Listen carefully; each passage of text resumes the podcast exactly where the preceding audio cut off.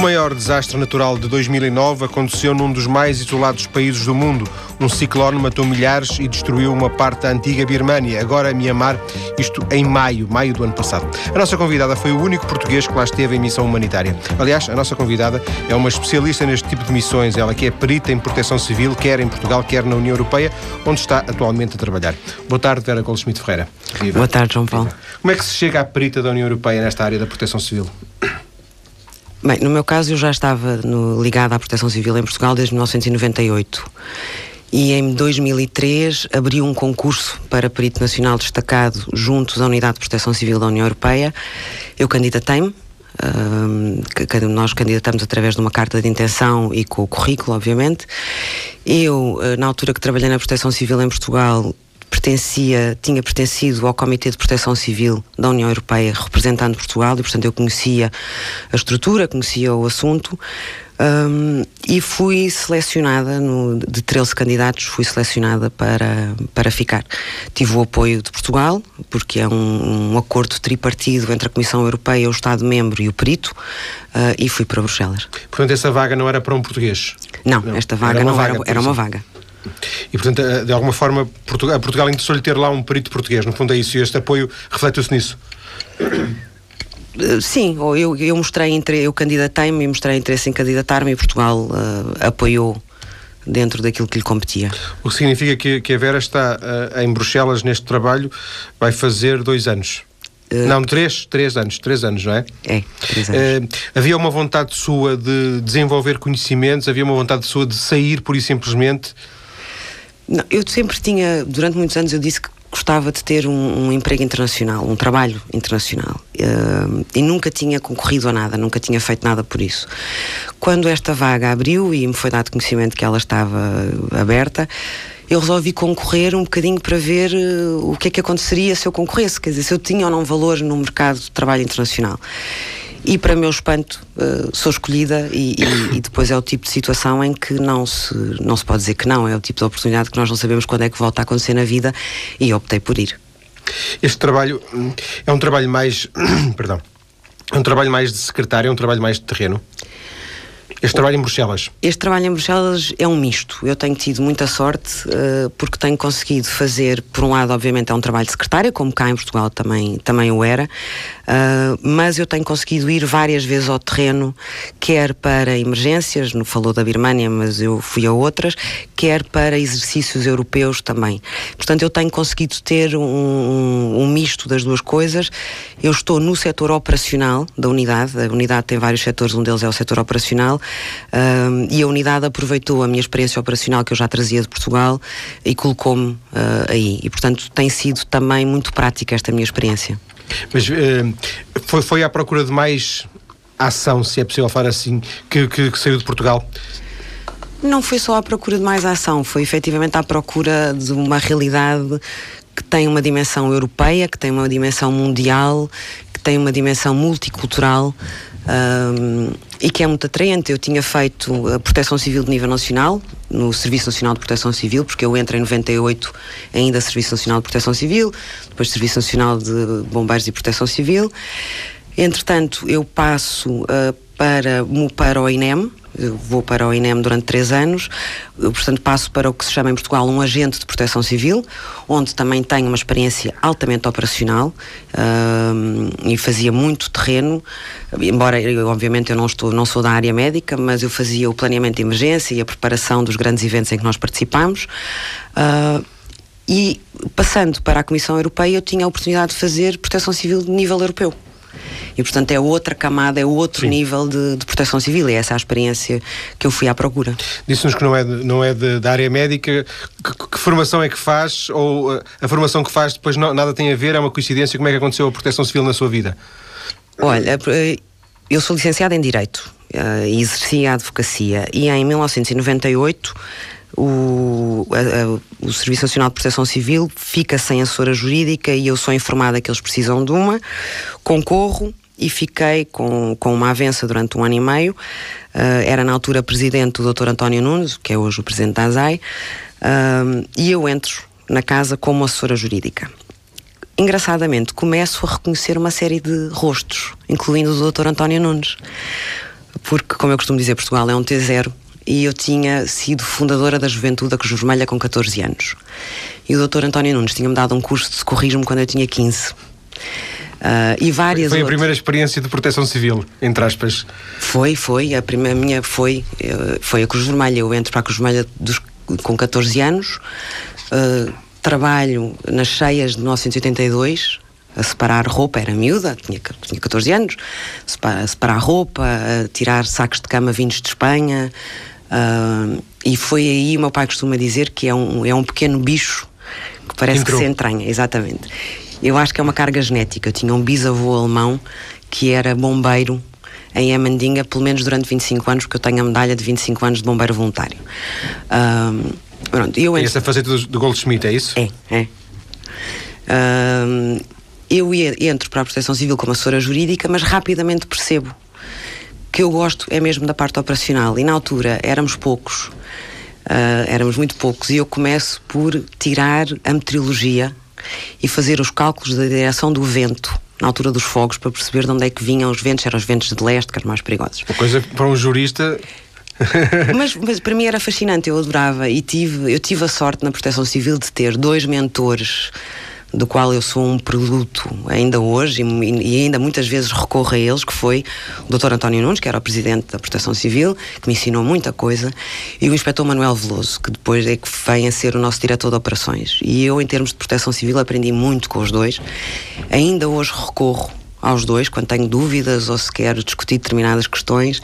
Uh, e então começo como assessora jurídica.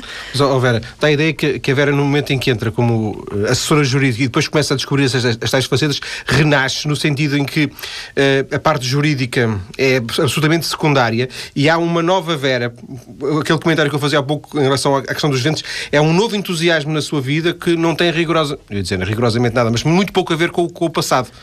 Não, é, é, de alguma forma um retomar de um entusiasmo que sim, eu tinha tido na Cruz Vermelha. Sim. Uh, eu na Cruz Vermelha não consigo aceder às unidades de socorro porque eu na altura não tinha ainda 18 anos e portanto eu acabo por, por começar a fazer outras coisas que nós não fazemos normalmente aos 17 anos, começo a sair à noite e portanto começo a, a afastar-me da Cruz Vermelha.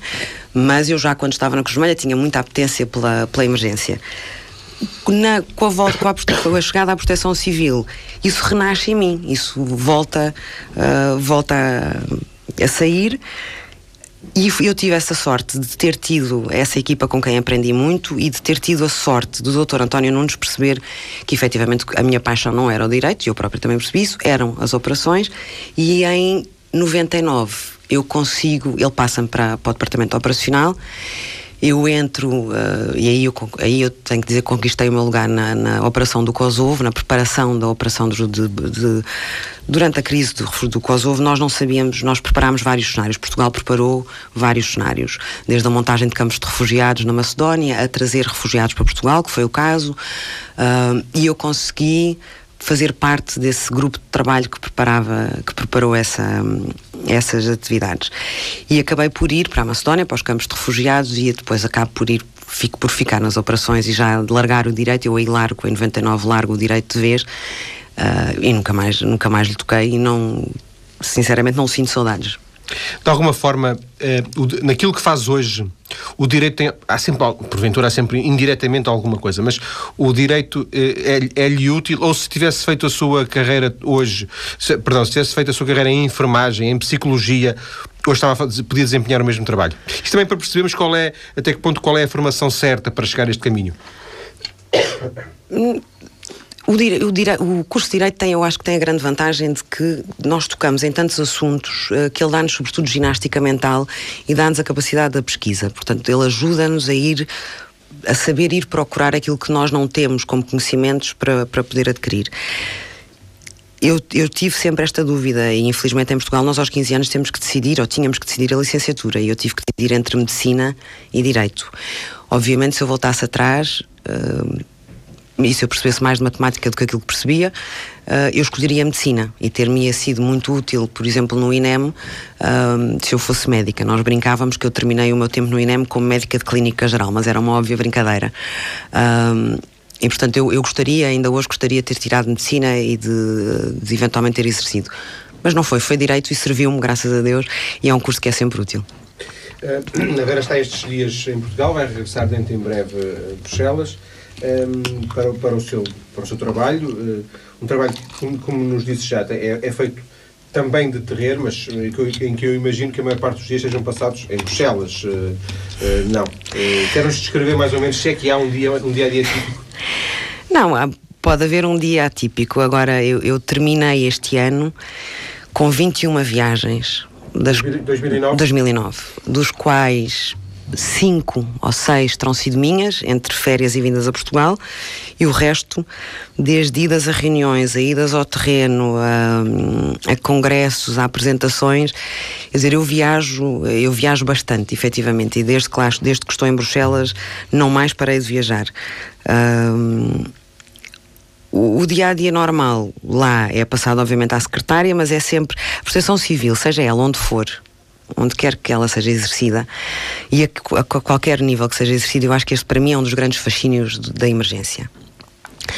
As nossas rotinas são quebradas e nós para trabalharmos nesta área temos que ter temos que ter esse gosto por uma rotina em que nós vamos no carro de manhã, por exemplo, eu ia em Lisboa muitas vezes no carro de manhã, no trânsito louco, pensar agora quando chegar vou fazer isto, isto, isto, isto.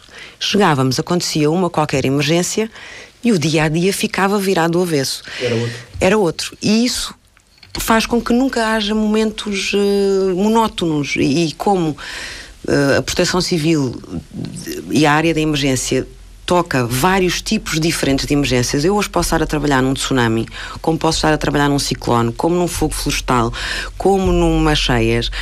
E embora existam, obviamente, elementos comuns na gestão deste, deste tipo de emergências, há coisas que são distintas de acordo com a emergência que estamos a que está em causa.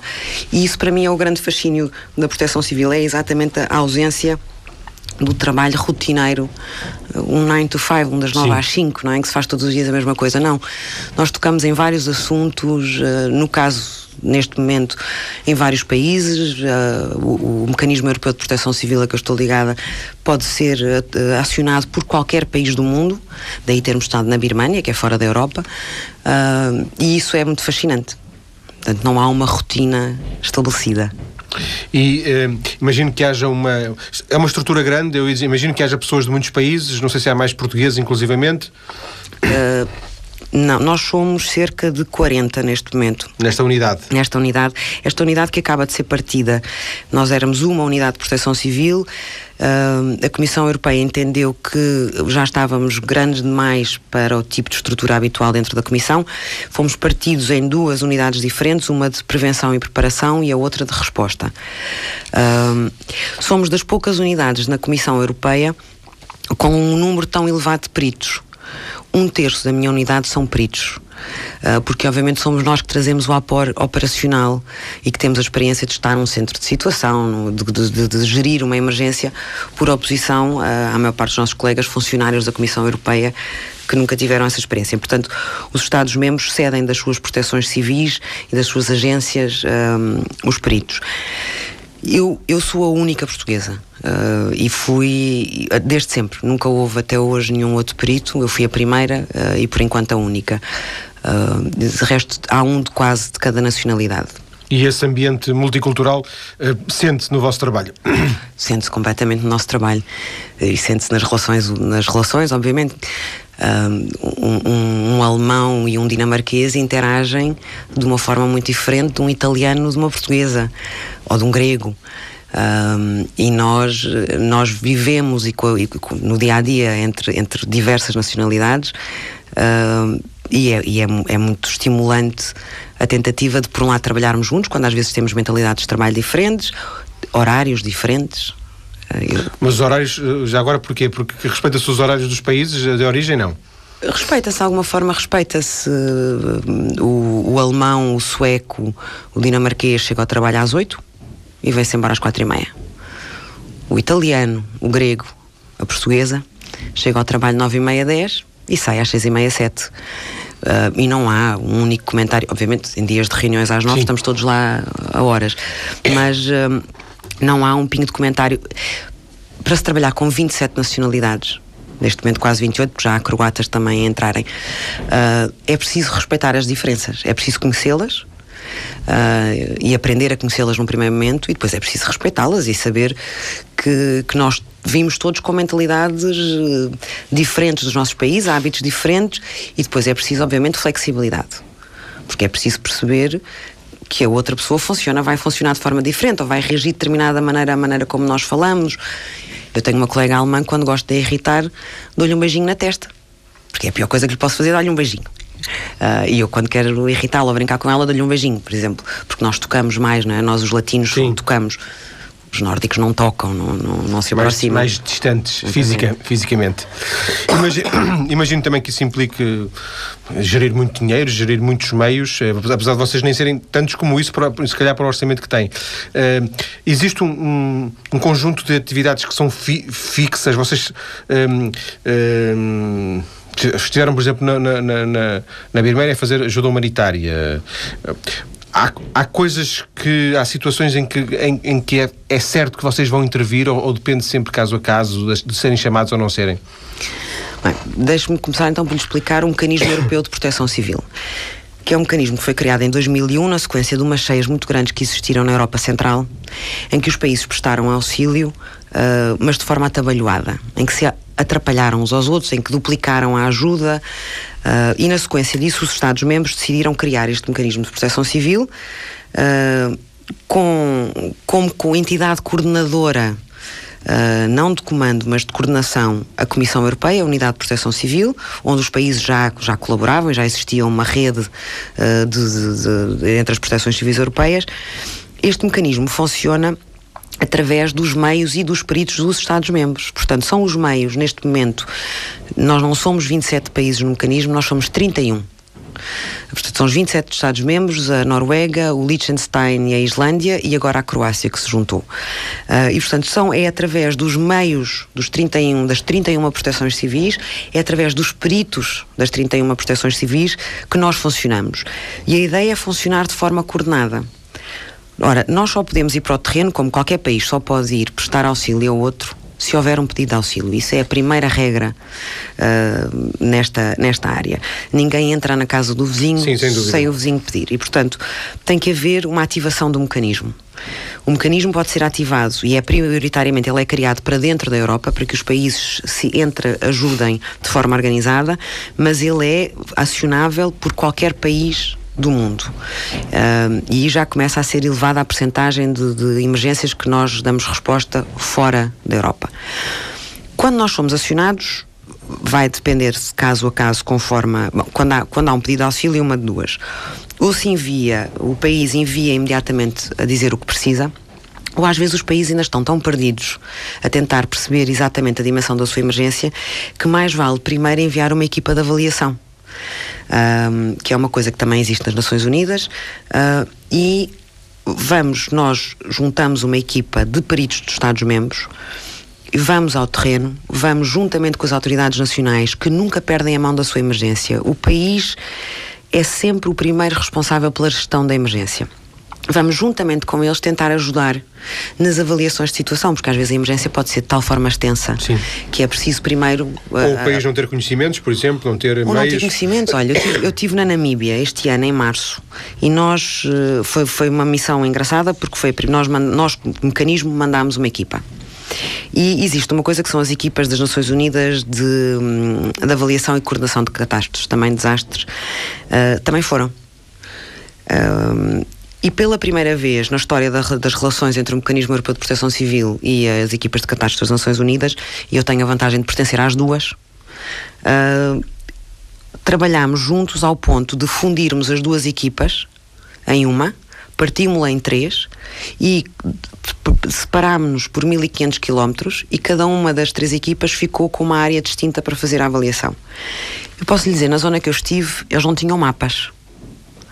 E, portanto, era, era tentar conseguir que eles nos explicassem exatamente a área afetada, mesmo depois de, um, de, um, de, um, de, uma volta de helicóptero que nós fizemos, eles depois não conseguiam apontar no mapa exatamente onde é que tínhamos estado. Uh, eles não tinham noção do, de pessoa afetada. tinha um conceito de pessoa afetada muito difícil que dizia eu estou no norte e fui afetado por cheias, mas o meu pai que está na capital sabe que eu estou afetado pelas cheias, fica afetado psicologicamente, o meu pai também é afetado. Isto faz subir Sim. o número de pessoas afetadas gigantescamente. Portanto, muitas vezes vamos ao terreno avaliar e depois vamos diariamente mandamos informação de volta para Bruxelas, que é disseminada pelos 31 países, uh, que por sua vez então tomam a decisão do que é que vão enviar. E nós facilitamos novamente, depois ficamos no terreno para poder receber, receber esse auxílio e, e, e fazer chegar. Foi o, caso, foi o que aconteceu certamente na, na Birmânia, em Myanmar. Vamos uh, começar a nossa conversa na segunda parte por aí. Voltamos já daqui a alguns minutos. Até já.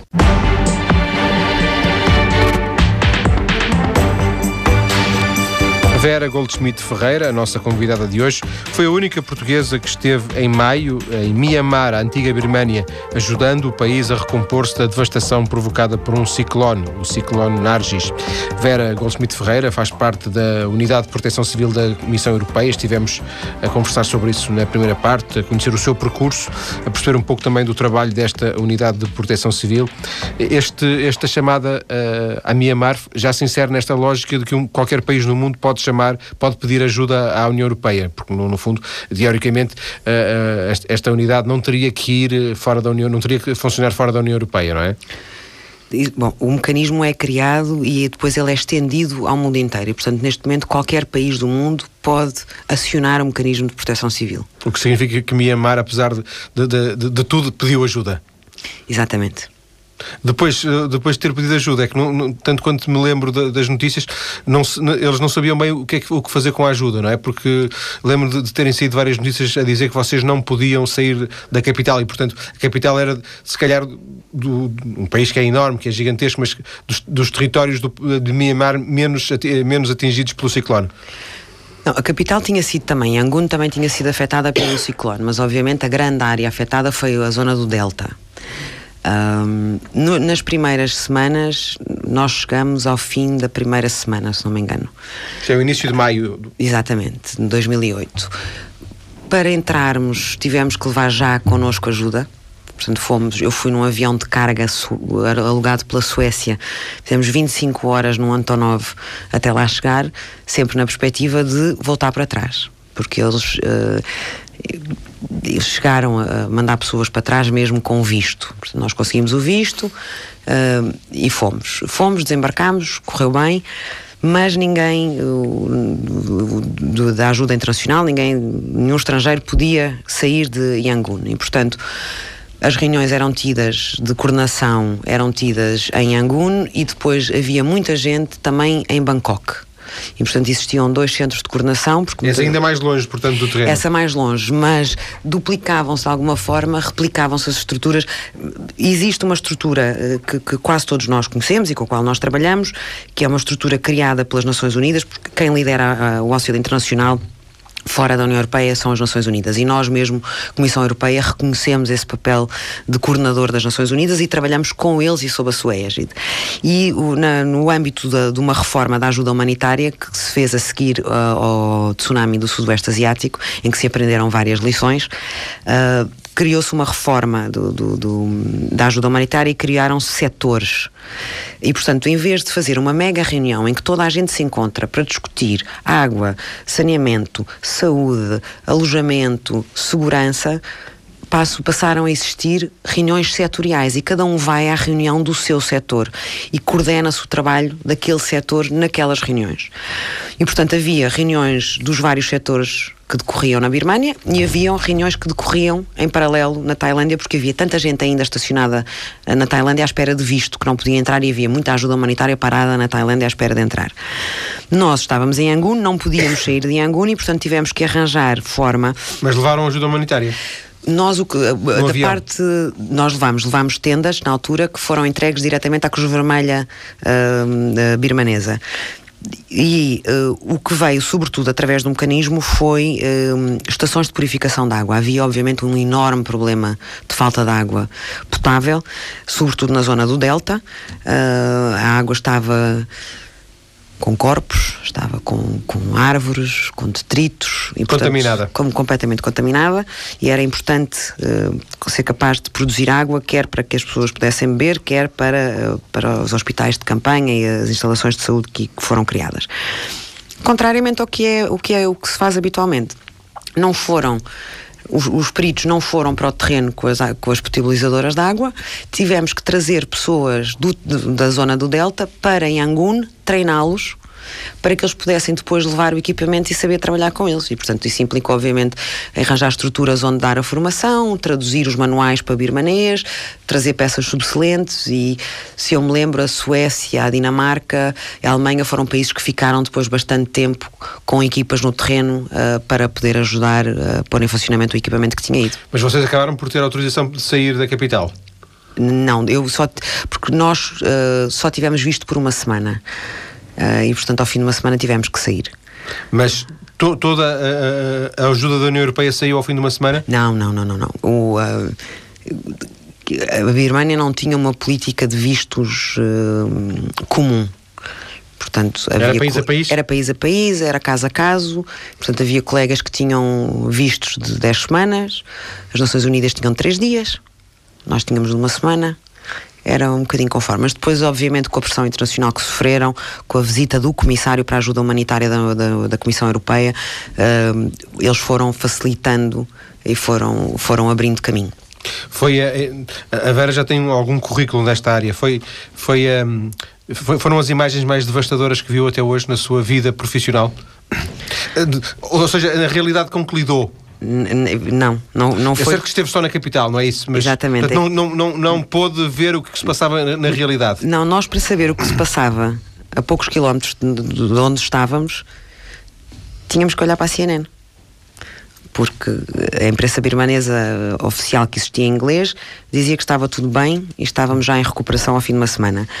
Uh, não, eu digo-lhe que de, de, daquilo que vi uh, até hoje aquela que mais de todas, a, que mais me chocou, a que mais me marcou, foi a primeira. E não foi por ser a primeira, foi por ser um campo de refugiados. Uh, tal da Macedónia. Tal da Macedónia. Isso, isso para mim foi muito marcante. Essa para mim foi uh, aquela que eu nunca.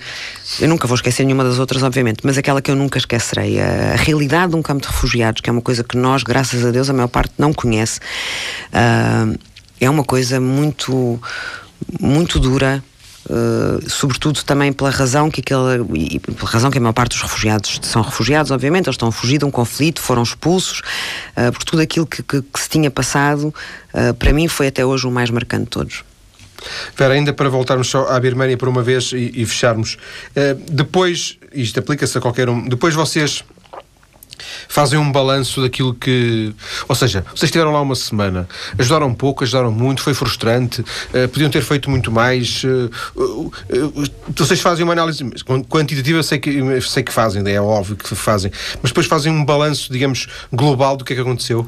Fazemos vários.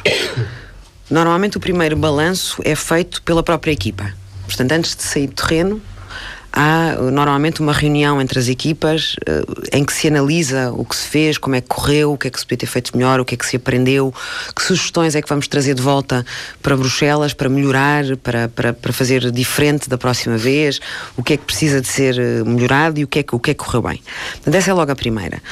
Depois, nós temos, faz, faz parte, o mecanismo tem várias facetas e uma das, das coisas que nós fazemos sempre são várias reuniões de lições aprendidas. A primeira é feita agora fazemos um, o que chamamos um hot wash-up. Portanto, é imediatamente, assim que a equipa chega do terreno, vai diretamente a Bruxelas uh, e faz imediatamente uma, re, uma reunião de avaliação com as estruturas dirigentes da unidade primeiras impressões e com os outros serviços da Comissão Europeia que têm implicação, porque nós somos um dos serviços da Comissão Europeia que presta auxílio. Existe a Direção-Geral da Ajuda Humanitária, conhecida por DG ECO, com quem nós nos vamos fundir a partir de fevereiro. Um, e existe os serviços de, de relações externas da, da Comissão, a RELEX. E, portanto, nós trabalhamos com esses nossos colegas também na preparação das missões e no terreno quando estamos todos juntos. E, portanto, esses serviços vêm e fazemos essa primeira reunião. A seguir fazemos uma reunião interna, só da Comissão. E a seguir fazemos uma reunião com todos os Estados-membros, em que três a quatro vezes por ano juntamos um grupo de, de, emergências, para ter uma ideia, este ano o mecanismo vai, terminou o ano com cerca de 30 emergências em 2009. Vocês foram a 30, 30 emergências. Uh, e, portanto, a cada bloco de 5, 6 há uma reunião em Bruxelas, os países são convidados a participar, as equipas que foram ao terreno vêm contar da sua experiência e vamos também novamente juntos analisar o que é que correu bem e o que é que correu mal. E é isto que faz com que o mecanismo, desde 2001, quando ele foi, quando ele foi criado, até hoje, 2009, fim, agora 2010, tenha crescido. E eu costumo dizer que o mecanismo é de todos estes mecanismos que existem de coordenação de, de, de ajuda humanitária, existe o das Nações Unidas, existe um da NATO mais, mais apagado neste momento, e o nosso, e o, o, o, europeu, foi o último que chegou. Eu costumo dizer que nós somos o irmão mais novo, mas que tivemos a vantagem de ter o irmão mais velho. E aprenderam com os erros dos aprendemos outros. Aprendemos com os erros dos outros e, portanto, aprendemos mais depressa. De, dessas viagens, perdão, dessas missões, uh, também são viagens, mas não, não é correto, uh, não tem rigor. Dessas missões que vocês realizaram em 2009, uh, eh, a maior parte foram fora da Europa? uma grande parte foi fora da Europa, sim.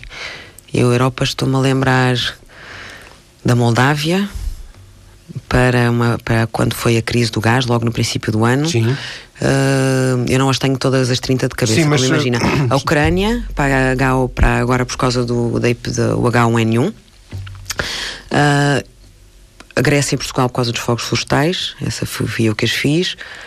Uh, por exemplo, ao nível de fogos florestais, o qual é o papel que, que pode ter a, a, unidade? A unidade tem, uh, em todas a, to, todos os dados, nós somos, o, como eu disse, o coordenador e o transmissor da informação, o receptor da informação uh, e depois quem a passa para os Estados-membros.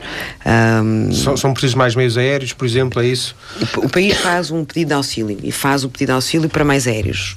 Portugal já o fez, fez-o várias vezes, inclusivamente. É frequente ouvir. Pronto. eu posso lhe dizer, em 2013 eu estava do lado de cá é? a fazer o pedido. o pedido. Eu não fiz o pedido, não estava em Portugal nesse preciso, nesse preciso dia, mas passado dois dias eu tinha a pasta da Europa e, e assumi essa, essa, esse contacto.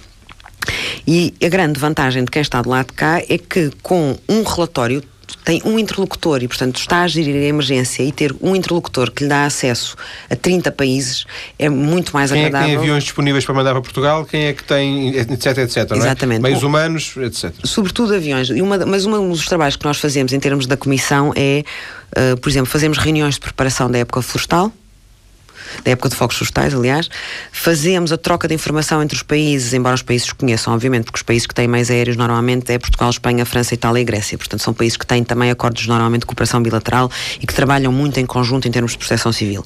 Mas nós facilitamos essa passagem de informação entre os outros. E como eu sou portuguesa, como eu tenho experiência de fogos florestais uh, engraçada da Proteção Civil, como no centro de situação, mas do INEM, quando eu estive no INEM, por estar no terreno, estar em postos de comando de fogos florestais em 2005, quando, quando passámos muito do nosso verão em fogos, uh, eu sou a pessoa que lida com os fogos florestais na unidade. Uh, portanto, na parte operacional sou eu que, que lida. Este ano tivemos um projeto diferente e que foi a primeira vez com dinheiro que foi dado pelo Parlamento Europeu, e foi a primeira vez que a Comissão teve meios à sua disposição para poder à, à, à, sua disposição, mas colocados à disposição dos 27, dos Sim. 31 uh, países. Neste, neste caso, por acaso, dos só dos 27 é que, é que eles podiam atuar. E nós tivemos durante o verão dois Canadair que circularam uh, por França, por Itália, por Portugal e por, pela Grécia. Só a Espanha é que não os acionou. Uh, e eu fui acompanhá-los, vim acompanhá-los a Portugal, na sua primeira vinda cá, e depois fui acompanhá-los quando foi dos incêndios perto de Atenas, se lembra, no, sim, em sim, agosto. gigantescos. Exatamente, exatamente. Sobretudo gigantescos por, pela, pela, pela proximidade com, sim, a, com a área urbana, não é? cidade. Exatamente. Uh, e este foi, este foi um projeto piloto uh, que fizemos este ano e que vamos agora, uh, estamos agora em processo de decisão para ver se o, vamos fazer, se o vamos repetir em 2010 e em que moldes é que o vamos repetir. Mas estamos à espera da decisão do Parlamento em relação a, ao dinheiro. Nós não temos, obviamente, tempo para falar de todos os locais por onde a Vera já passou. falámos um bocadinho da Birmânia, muito rapidamente falámos também da, da Macedónia, do, dos refugiados do Kosovo. Houve um sítio também onde esteve longínquo, que foi o Peru, por causa de um terremoto, não é? Um sismo, sismo. sim, 2007. E aí, engraçadamente, e com grande alegria minha, uh, com uma colega minha da Proteção Civil Portuguesa que é a Patrícia Gaspar, eh, que é adjunta do, do Comando Nacional da, da, Autoridade. E a Patrícia foi uma das peritas dadas por Portugal. A Patrícia esteve cá no programa já. Patrícia Gaspar? Sem Pronto. Nós trabalhámos juntas durante três anos nas relações internacionais da, da Proteção Civil, antes de eu passar, de eu sair para o INEM, uh, e depois tivemos esta, esta grata experiência de estar juntas no, no sismo do Peru. Uh, essa foi em 2007. Uh, eu aí, mais uma vez, eu fiquei mais na capital a fazer a coordenação política e a coordenação com os parceiros internacionais que estavam, que estavam presentes, mas tive a ocasião de ir com o chefe da delegação da Comissão Europeia, que também, curiosamente, era um português. E, curiosamente, a, presidência na altura também era portuguesa e, portanto, o embaixador que também veio connosco foi de Portugal. Uh, e fomos, fomos à área afetada, à zona de Pisco. Uh, também. e essa foi a primeira missão que eu faço no terreno com a, com a Comissão Europeia. Eh, portanto, em, em setembro, se eu não estou em erro, de 2007, eu tinha chegado em abril e esta foi setembro ou agosto, já não me lembro bem. Depois estive nas Cheias, na Moldávia, em agosto de 2008. E tive em setembro também de 2008 no Haiti, uma série de tempestades tropicais e de ciclones, quatro um, uma tempestade tropical e três ciclones que varreram aquele país, que é um dos países mais, mais pobres, do mundo. Do mundo. Uh, e nós fomos também como equipa e também tentar ajudar. Também era um país com dificuldades enormes também em, em gerir a, a situação, obviamente. E uh, este ano a Namíbia, nas cheias no norte, junto à zona da fronteira com Angola, numa zona em que eles habitualmente têm cheias, mas noutras zonas onde não têm por, por hábito. Oh, oh, oh Vera, para fecharmos esta conversa, têm a noção de que vocês ajudam?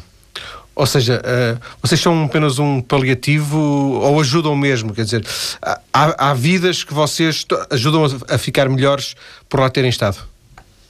Eu acho que sim, na maior parte dos casos ajudamos às vezes quando não, às vezes há, não se consegue ajudar ou não ou, ou a ajuda que é preciso. Nós somos sempre os, os, os, os, que respondem no imediato e portanto a ajuda que chega e que sai depressa. Não fazemos uh, auxílio de longo de longo termo. E muitas vezes estes países precisam logo de auxílio imediato mas depois precisam obviamente que nem dessa... todos venham embora não, e a maior parte não vem embora. Há outras agências, há todas as agências das Nações Unidas que têm um trabalho de continuidade. A Comissão Europeia, a DGE, financia projetos também de continuidade e, portanto, nós somos o que, o que se chama os first responders, portanto, os que entram, uh, os, os, que, os que intervêm logo numa primeira fase e depois retiram. Uh, mas este, esta fase também é essencial e também salva muitas vidas. Basta imaginar um sismo, se não houver equipas de busca e salvamento uh, que entrem rapidamente, nas primeiras 72 horas, vão vão, se perder muitas vidas, não é? Mesma coisa em termos de água potável ou de serviços de saúde, mas depois há que dar, há que, há que haver estruturas que existem, graças a Deus, de continuidade e que ajudem, sobretudo, a criar capacidade nos países. O que muitos destes países próprios. precisam é de que se lhe crie as capacidades para que numa próxima situação, pelo menos, eles possam responder de, outra forma que não, que não aquela que tiveram no presente. Agradeço à Vera Goldschmidt Ferreira ter vindo à TSF uns dias antes de, de regressar a Bruxelas para mais um ano uh, de trabalho uh, na Unidade de Proteção Civil da Comissão Europeia. Muito obrigado, Vera, boa tarde. Não, boa tarde. Obrigado.